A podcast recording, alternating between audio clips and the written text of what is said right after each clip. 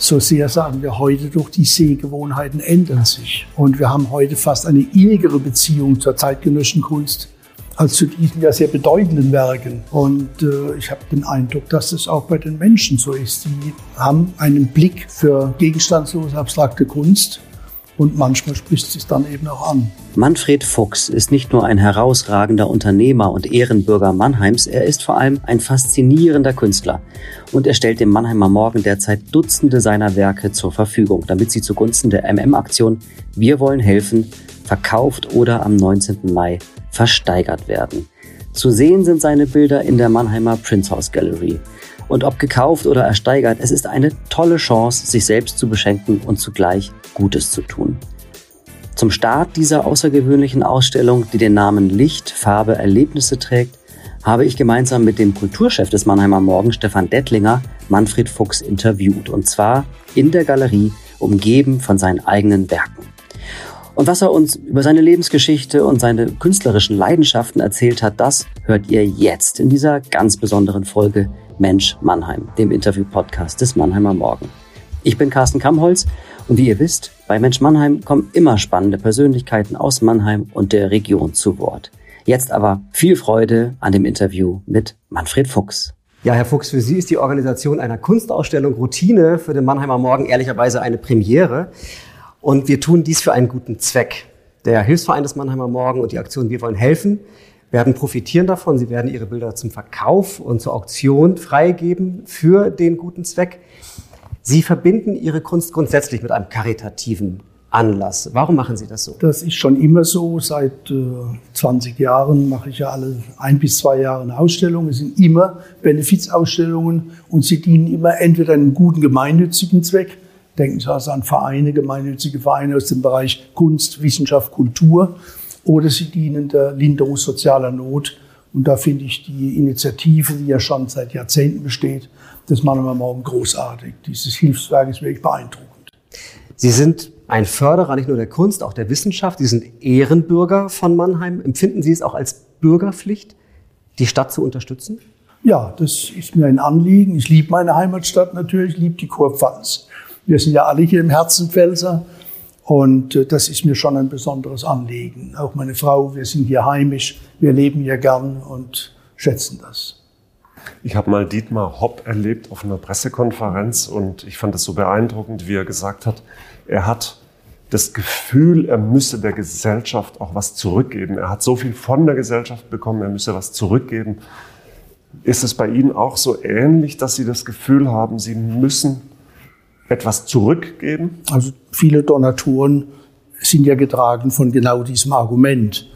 Ähm, ich habe eigentlich nicht den Eindruck, dass es eine Pflicht ist, äh, sondern es ist mir ein Anliegen, es ist mir ein Bedürfnis, einfach mit meinen Möglichkeiten beizutragen, da wo soziale Not besteht oder wo es gemeinnützige Vereine ja meistens sehr schwierig haben, zu versuchen zu helfen. Also es kommt so aus der eigenen Überzeugung und weniger aus einem Art Schuldgefühl, wo man den Eindruck hat, man hat viel im Leben gewonnen und ist verpflichtet, das zurückzugeben. Ich weiß aber von sehr geschätzten Freunden, die sehr großzügig sind, dass die sehr stark auch von diesem Argument getragen sind. Wir wollen ja mit Ihnen auch ein bisschen über Ihr Künstlerdasein sprechen. Sie wollten ja, bevor Sie Geschäftsmann wurden oder Unternehmensleiter, wollten Sie auch Künstler werden. Und Ihr Vater hat aber dann doch gesagt, Sie sollen was Gescheites lernen. Genau. Was Sie ja dann auch gemacht haben. Sie haben ja BWL studiert. Ähm, haben Sie diese Entscheidung jemals bereut? Genau diesen Weg gegangen zu sein? Nein, nicht. Also damals war das natürlich ein Einschnitt in meinen eigenen Planungen, jugendlichen Planungen. Aber ich habe dann an meinem Studium sehr viel Freude gehabt. Die Betriebswirtschaft ist ja eine akademische Ausbildung, die sehr viel Nützliches vermittelt. Dinge, die man eigentlich im ganzen Unternehmerleben täglich braucht. Ob das Wirtschaftsrecht ist oder Steuerrecht oder Wettbewerbsrecht oder alles, was die Rechnungslegung betrifft, sind ja alles Dinge, die man jeden Tag braucht. Und insofern hat mich das Studium außerordentlich interessiert. Ich habe es gern gemacht, war sehr spannend. Es gab sogar mal eine Phase, wo ich überlegt hat, ob ich mich bewerben sollte, dort zu bleiben ein paar Jahre in der Forschungsgruppe vom Professor Waffenschmidt, weiß nicht, ob der Name Ihnen noch präsent ist. Der war ja äh, Co-Referent meiner Dissertation und war äh, der betreuende Lehrstuhl für meine Diplomarbeit. Und das war eine beeindruckende Persönlichkeit. Und insofern hat das Studium rundum Freude gemacht, ich habe nichts zu bedauern. Mhm. Aber von dieser Zeit an blieb eben die Kunst immer ein Teil meines Lebens. Also das Bedauern war weniger darauf gerichtet, dass Sie BWL studiert haben, sondern dass das Künstlerdasein halt dann ein bisschen äh, nebenbei das laufen musste. Lief dann in den ganz anspruchsvollen ersten Berufsjahren ein bisschen nebenher. Äh, aber ich habe dann so in den späten 70er Jahren wieder intensiv angefangen und seit der Zeit eigentlich beständig habe ich Freiräume, freie Zeit immer wieder dafür eingesetzt, auch in den Urlauben. Und Sie sehen ja an meinen Bildern, es sind oft Erlebnisse, Reiseeindrücke, die dann in Skizzenbüchern festgehalten werden. Davon gibt es eine große Zahl, daraus entstehen, das sind Bildideen, aus denen dann zu Hause im Atelier Bilder entstehen. In der Biografie liest sich das ja schon ein bisschen wie ein Grundkonflikt. Der Sohn will Maler oder Bildhauer, glaube ich, in Ihrem Fall sogar werden. Der Vater sagt aber, nee, nee, nee, du machst mal schön BWL und lernst was Ordentliches. Ne? Hat dieser, wenn man es so beschreiben kann, Grundkonflikt einen Einfluss gehabt darauf, wie Sie an die Erziehung zu Ihren Kindern, nein, zu Ihrer Tochter nein, und zu Ihrem Sohn nein, gegangen sind? Ganz und gar nicht. Also dieser Grundkonflikt möge im Augenblick der Entscheidung da gewesen sein. Mhm. Mein Vater ist ja dann leider früh und sehr jung verstorben das Studium lief und hat, wie gesagt, mir inhaltlich sehr viel Freude gemacht. Das war eine ganz tolle Zeit und ich denke gerne an diese Studienjahre zurück. Es war ja damals achtsemestrig von 58 bis 62. Dann ging ich ganz in den Beruf und die Promotionssemester haben sich nebenher angeschlossen. Das war ein hartes Geschäft. Das war wirklich Wochenendarbeit und Abendstunden und so weiter, aber auch das war spannend. Und es gab auch diesen Konflikt mit Ihren Kindern nicht, dass die Nein. gesagt haben, sie hätten ganz gerne was vollkommen anderes gemacht? Nein, äh, unser Sohn hatte die üblichen Jugendträume von Bauerwerden bis sonst wohin. Aber der ist ja intensiv in seinem Beruf, macht das hervorragend und ist mit Leib und Seele Unternehmer. Hat sich aber daneben die Freiräume bewahrt für seine Familie, für seine Liebe zum Reitsport und für diese Dinge. Also das funktioniert alles sehr gut. Sie waren 20 Jahre alt, als Ihr ja. Vater starb und Sie wurden gezwungen, mehr oder weniger in dieses Unternehmen hineinzugehen, das zu übernehmen. Und dann haben Sie innerhalb weniger Jahrzehnte einen Weltkonzern geschaffen. War das das Ziel von Anfang nein, an? Nein, Als mein Vater starb, war ich, wie gesagt, 20 Jahre alt. Ich war noch im Studium. Ich hatte zwei Semester und habe dann das Studium zum Ende gebracht im Jahr 62 und habe daneben meine Lehrjahre im Unternehmen absolviert. Das war eine interessante und keine einfache Zeit. Denn Sie können sich ja vorstellen, für das vorhandene Management ist es eine schwierige Übung, wenn da ein junger Mann kommt und immer mal Fragen stellt, das eine oder andere vielleicht auch anders sieht. Das ist keine gute Situation. Sie haben die Glaubwürdigkeit Ihres eigenen Tuns ja erst, wenn Sie wirklich mitten in der Mannschaft stehen und mitwirken. Und nicht, wenn Sie von außen kommen und Fragen stellen. Und also die Zeit war nicht einfach, aber die beiden älteren Prokuristen, die da waren, nach Tod meines Vaters, haben das großartig gemacht. Der eine ist dann leider tödlich verunglückt, also das war auch tragisch. Und dann war ich eben ab 63 ganz im Unternehmen und das hat dann sehr gut funktioniert und habe immer Respekt gehabt vor den Verdiensten der Generation, die vor allem auch in diese Übergangszeitunternehmen weitergeführt hat, auch erfolgreich weitergeführt hat und habe dann halt versucht, meine Dinge beizutragen. Ab wann hatten Sie denn das Selbstbewusstsein zu sagen, ich kann das hier und ich kann dieses Unternehmen nochmal deutlich wachsen lassen? Also ich glaube, das setzte ein so in den 70er Jahren. Wir haben ja äh, begonnen, Ende der 60er Jahre Unternehmen im Ausland zu gründen, auch Produktionsstätten aufzubauen. Dann kam diese sehr viel stärkere Europäisierung in den 70er Jahren. Äh, dann ging es nach Übersee, also erst Nord- und Südamerika, dann kam Asien. Asien-Pazifik wurde ja inzwischen auch sehr wichtig für uns.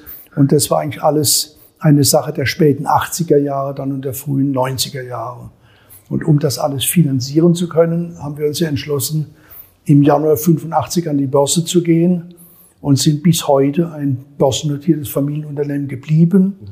Die Familie hält die deutliche Mehrheit am stimmberechtigten Kapital. Insofern haben wir stabile, gute Verhältnisse. Aber wir schätzen unser ausgestelltes Aktionariat und behandeln das sehr pfleglich. Das hat sich auch bewährt. Ist es ein mitunter kreativer, auch künstlerischer Prozess, ein das Unternehmen zu führen? Auch so. Also die ganzen Fragestellungen, die kommen, Europäisierung, Globalisierung, die Frage, wie man das alles finanziert, dieses Wachstum, äh, der Gang an die Börse, das sind schon wirklich auch kreative Prozesse, die aber gepaart sein müssen und auch immer gepaart waren mit solider gediegener handwerklicher Arbeit. Also ich war nie ein Mensch, der an die große Idee glaubte und meinte, es geht dann schon alles, sondern ich habe immer versucht, Ideen zu entwickeln, frühzeitig erspüren, wo die Reise hingehen musste fürs Unternehmen und habe dann aber immer den Wunsch gehabt, das solide abzusichern durch gründliche Arbeit. Also ich bin bei jeder Akquisition auch persönlich einmal über die Bücher gegangen. Also es gab es gar nicht, es wurde nicht ganz delegiert, sondern ich wollte auch selbst wissen und beurteilen können, was ich da tue. Und wie gelingt es, da intuitiv richtig zu handeln? Ja gut, ich glaube, da schützt einfach die ordentliche, vernünftige, gediegene Arbeit. Die schützt vor Fehlern. Die vermeidet alle Fehler. Aber das Hören auf die zuständigen Kollegen der Leitung des Unternehmens, auch auf qualifizierte Berater, die ja immer da waren, und der eigene Wunsch, die Dinge gründlich abzusichern, das schützt, glaube ich, vor allzu vielen Gefahren und Irrungen. Sieht man, wenn ich da mal zwischenfragen darf, diese Vorgehensweise, sozusagen das Unternehmen zu komponieren, aufzubauen, sieht man das in Ihrer Kunst? Ja, also die Kunst fand ich war für mich immer eine Quelle der Inspiration. Also da gibt es schon Parallelen. Äh, es ist ein kreativer Prozess, auch dieser unternehmerische Prozess, darüber haben wir gerade gesprochen. Und das findet sich natürlich wieder bei der Kunst, weil man da auch Überlegungen, Eindrücke, Stimmungen und so weiter versucht umzusetzen. Also ich sehe da schon eine Parallele und außerdem ist natürlich immer eine Quelle des persönlichen Glücks. Ich habe meine glücklichsten Stunden in meinem Atelier verbracht, neben meiner Familie. Also ein Konzern zu führen, ihn weiter aufzubauen, in die Zukunft auch zu führen, ist ein aufreibender Prozess. Er ist auch zeitlich natürlich sehr anspruchsvoll. Gab es Phasen, in denen Sie sich von der eigenen Kunst entfernt haben, in denen Sie äh, gar nicht kreativ waren? Ja, ich sagte ja vorhin, also so in den 60er und frühen 70er Jahren, da war die Anforderung so hoch und damals auch die Reisefrequenz so hoch, dass es da ein paar Jahre mal gelitten hat. Und seit der zweiten Hälfte in den späten 70er Jahren hat es wieder eingesetzt und blieb dann immer da. Und im jetzigen Lebensabschnitt habe ich sowieso mehr Freiräume und kann dieser Sache mehr Zeit widmen. Auch ja übrigens durch Sammeln, Besuch von Museen, Besuch von Galerien. Also beschäftigt mich ja sehr viel, auch in der Literatur mit Kunst. Das gehört halt alles auch dazu. Ging es Ihnen da schlecht in den Phasen? Ja, ist wirklich schlecht, denn es war nur eine Schinderei und ein Schuft. Ich war mein Leben lang ein fleißiger Mann, ich glaube, das darf ich wirklich sagen. Habe endlos lange Arbeitstage gehabt, alle Wochenenden durchgearbeitet. Denn grundlegende Überlegungen, Unternehmensplanungen, die kann man nicht zwischen Tür und Angel machen. Da braucht man ein ruhiges Wochenende.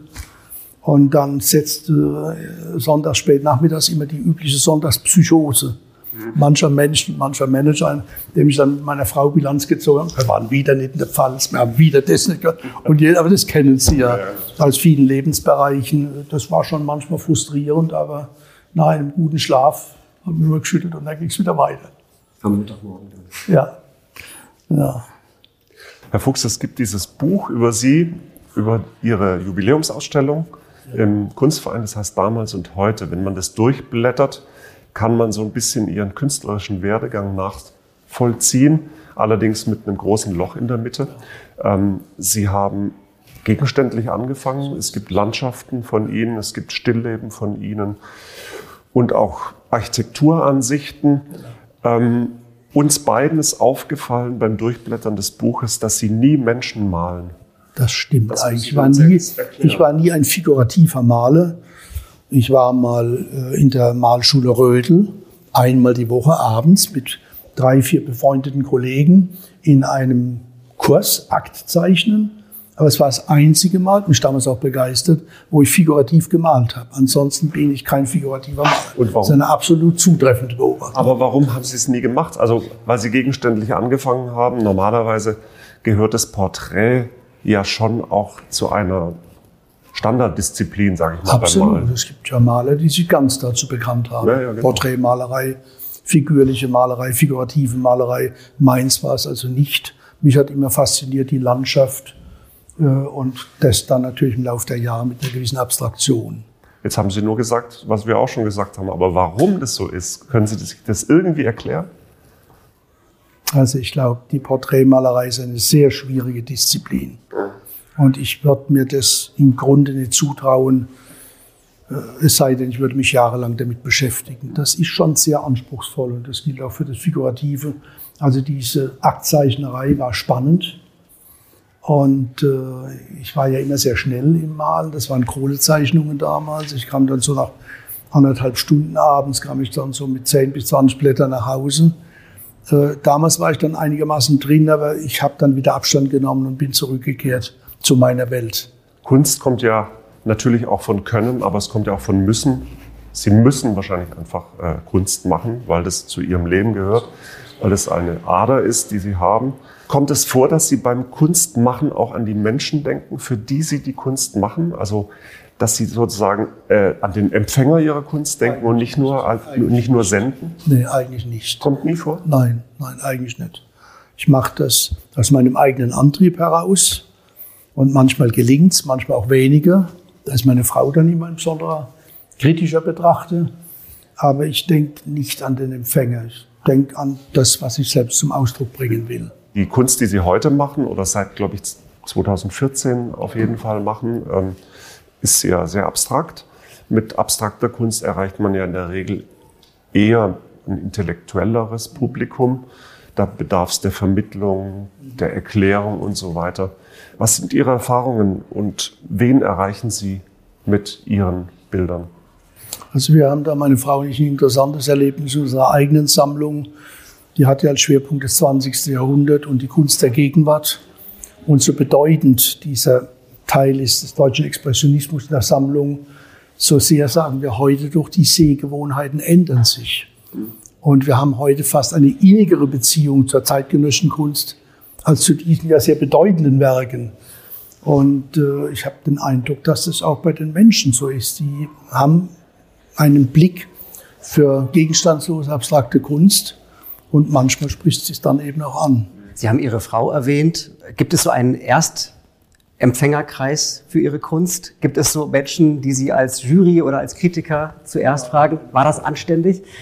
Meine Frau lebt natürlich mit mir eng zusammen. Wir sind jetzt bald 60 Jahre verheiratet. Und sie lebt natürlich auch mit dieser Kunst, einmal der Liebe zum Sammeln, das habe ich ja schon angesprochen, das machen wir gemeinsam, aber auch äh, dem interessierten Teilnehmen an meinem eigenen Malen und künstlerisch Arbeiten. Und da ist sie eine gute, eigentlich urteilssichere, aber auch kritische Betrachterin. Also es kommt vor, dass sie Ihnen sagt, das gefällt mir gar nicht, Manfred. Das kommt schon vor. Das gibt Und was machen Sie dann? Nichts, damit lebe ich dann. und manchmal sagt sie dann eben, du, das werde ich mir aufhängen, das gefällt mir und ich finde, das ist gelungen und das ist dann natürlich ein besonderes Prädikat. Nicht? Nun sehen wir hier das Ergebnis äh, Ihres künstlerischen Prozesses, aber wir fragen uns, wie ist so ein künstlerischer Arbeitstag im Leben eines Manfred Fuchs? Wann beginnt der? Wie laufen die Prozesse? Wie viel schaffen Sie an so einem Tag? Also der beginnt wirklich nur, wenn man etwas innere Ruhe hat. Ich kann also nicht sagen, ich habe jetzt mal eine Stunde, zwei Stunden Zeit, ich gehe mal schnell ins Atelier. Das wird nichts. Und deshalb ist es bei mir meistens eine Sache des Wochenendes. Am Samstag oder Sonntag. Ich bin dann jetzt in diesem Lebensabschnitt ohne Termine und ohne sonstige Pflichten und gehe dann morgens um halb neun, neun ins Atelier. Und dann entstehen manchmal ein Bild, manchmal auch zwei, drei Arbeiten. Also ich habe immer relativ schnell gemalt und halt sowieso ja für etwas vom Gefährlichsten das zu lange Verweilen an Bildern. Das ist eine furchtbare Sache. Schon mal passiert? Ja, das kennt, glaube ich, jeder, dass man zu lange an einem Bild bleibt und malt und es dann kaputt, zu tot malt. Also es ist eine hohe Kunst, der rechte Zeitpunkt zum Aufhören. Und der ist eher zu früh als zu spät. Und wie treffen Sie die Entscheidung, ob Sie jetzt großformatig malen oder im Kleinformat? Na, also da kann ich nur sagen, das große Format hat einen unglaublichen Reiz. Und äh, zum Teil arbeite ich ja dann auch mit einer Rakel an einem großen Verlängerungsding da. Das können Sie ja dann nur Boden malen, das können Sie an keiner Staffelei mehr malen. Und das große Format hat schon den Reiz, dass die Farbe auch verteilt werden kann. Sie fließt. Äh, es ist auch der Aspekt des Prozesses des Malens und des Zufalls mit dabei. Und das alles lässt sich im großen Format leichter ausspielen als im kleinen Format.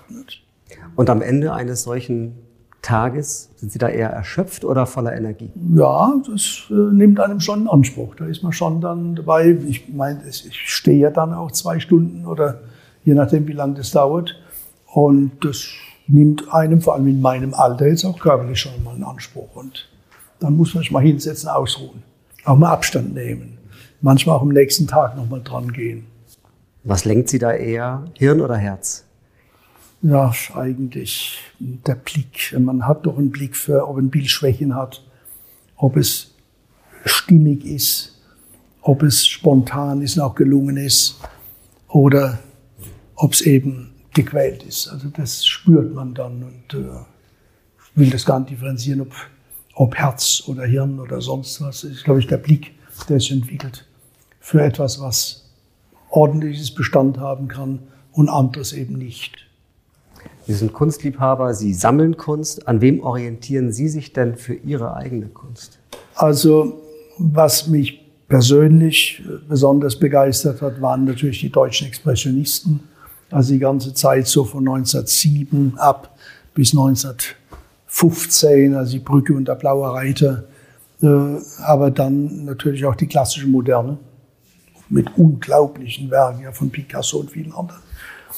Und dann muss ich unbedingt nennen den abstrakten Expressionismus Amerikas, der ja so zurückgeht auf die 50er, 60er Jahre, dann die 70er Jahre noch weiterging.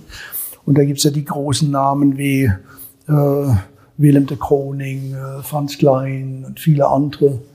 Äh, das hat mich sehr beeindruckt. Dann ist ein Maler, den ich sehr, sehr schätze, Emil Schumacher als abstrakter Maler. Ja, und heute natürlich die großen zeitgenössischen Künstler. Also Baselitz ist ein Maler, den ich außerordentlich verehre und, und schätze, äh, aber eben auch andere. Nicht? Ich hätte noch eine Frage zum Schaffensprozess. Dietmar Brixi, den Sie ja wahrscheinlich auch kennen, arbeitet ja ganz anders als Sie. Also ja, der, der macht ja viele Schichten übereinander. Fingermalerei. Ich, genau. Ich weiß von ihm, dass er immer Musik hört, wenn er malt. Das tue ich auch. Ich habe immer mein Leben lang Musik gehört und zwar auch beim Arbeiten, beim Diktieren, beim Lesen und auch beim Malen. Ich höre immer Musik und ich glaube, die Musik ist etwas, was einen auch sehr inspiriert und auch berührt. Also so sehr ich ja in der bildenden Kunst, in, in der Malerei engagiert bin, ich glaube, Musik zu hören ist emotional ein viel tieferes Erlebnis als die Betrachtung eines Bildes. Und insofern ist Musik ist, äh, ein toller Anstoß. Zum abstrakten Expressionismus Amerikas würde jetzt eher Rockmusik wahrscheinlich passen. Ja. Ich gehe aber mal davon aus, dass bei Ihnen eher Monteverdi oder Bach ist. Ich liebe natürlich die Barockmusik, gehe immer wieder zu ihr zurück. Ja. Dann sind wir bei Bach, aber auch natürlich in der Spätrenaissance, Claudio Monteverdi ist, oder, oder Orlando Di Lasso, sind also alles Komponisten, die mich unglaublich begeistern. Mehr als meine Frau übrigens. Mhm. Und äh, ja, finde mich immer wieder zurück im Barock, aber ich höre dann natürlich auch gern die, die Klassik, die Wiener Klassik und die Mannheimer Schule, die dem vorausging und alles, was danach kam. Und wir haben zunehmend ja auch das Erlebnis, das Hörerlebnis der zeitgenössischen Musik. Und da war kürzlich im Heidelberger Frühling ein unglaublicher Abend zu hören mit amerikanischen Komponisten. Das ist auch wichtig, dass man hören lernt und sich damit vertraut macht. Sie haben vorhin ein paar Vorbilder genannt. Da ist jetzt Jackson Pollock nicht gefallen. Jackson also Pollock hat mich natürlich Pollock sehr beeindruckt mit den Drippings. Ich habe es ja eine Zeit lang auch mit Drippings gehabt und da ist natürlich das große leuchtende Vorbild ist Jackson Pollock. Gerade vorhin ähm, habe ich hier noch mit dem Galeristen äh, Schulz Sobetz gesprochen ja. und wir haben so ein bisschen gewitzelt und gesagt, eigentlich ist Manfred Fuchs der Mannheimer Jackson Pollock. Ja. Können Sie damit leben oder? Ja, das ist ein großer Anspruch. glaub, oder umgekehrt gefragt zum Abschluss die Frage, was wollen Sie auf keinen Fall, dass man über Ihre Kunst sagt? Also das Schlimmste wäre, wenn man sagen würde, schön gemalt und äh, ja, lieblich oder steril, nichtssagend, ohne Aussage, ohne Stimmung. Das wäre eigentlich so das Schlimmste, was man sagen kann. Und was soll man sagen? ja, dass einem das eben berührt und in eigenes Nachempfinden, in eigene Erlebnisse versetzt. Ich glaube, diese ganzen Küstengebirgslandschaften ist ja etwas, was viele von uns erlebt haben und das ruft die Erinnerungen zurück. Und äh, ich glaube, das ist dann etwas, was man gern hat, das auslöst. Und besonders schön, kann ich immer wieder sagen, sind Skizzen und Dinge, die schnell entstehen. Denn wenn man gezwungen ist, zum Beispiel bei einer Fahrt innerhalb von zwei, drei Minuten das Wesentliche zu treffen, dann gelingt es ja oft sehr viel besser, als wenn man zu lange dran verweilt und es zu tot malt dann. Und diese Skizzen haben immer einen großen Reiz, weil sie einen wirklich zwingen, sich das Wesentliche konzentrieren, ganz schnell festzuhalten und das dann zu Hause umzusetzen. Das ist mir lieber als ein ausgemaltes Bild. Herzlichen Dank. Ja, vielen Dank Ihnen. Danke. Vielen Dank. Vielen Dank, Herr Dettling, und vielen Dank, Herr Kampholz. Und nun sage ich herzlichen Dank fürs Zuhören bei dieser ganz besonderen Folge von Mensch Mannheim. Und wenn ihr Lust habt, euch näher mit den Bildern von Manfred Fuchs zu beschäftigen oder sogar am 19. Mai eins zu ersteigern, dann ab in die Prince House Gallery in H71. Alle Infos zur Ausstellung findet ihr auf mannheimer-morgen.de oder princehouse.de.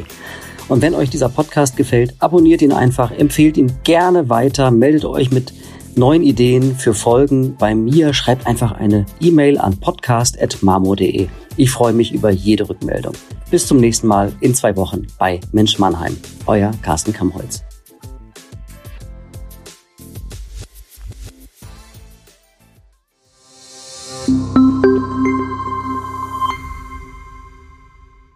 Ein Podcast des Mannheimer Morgen.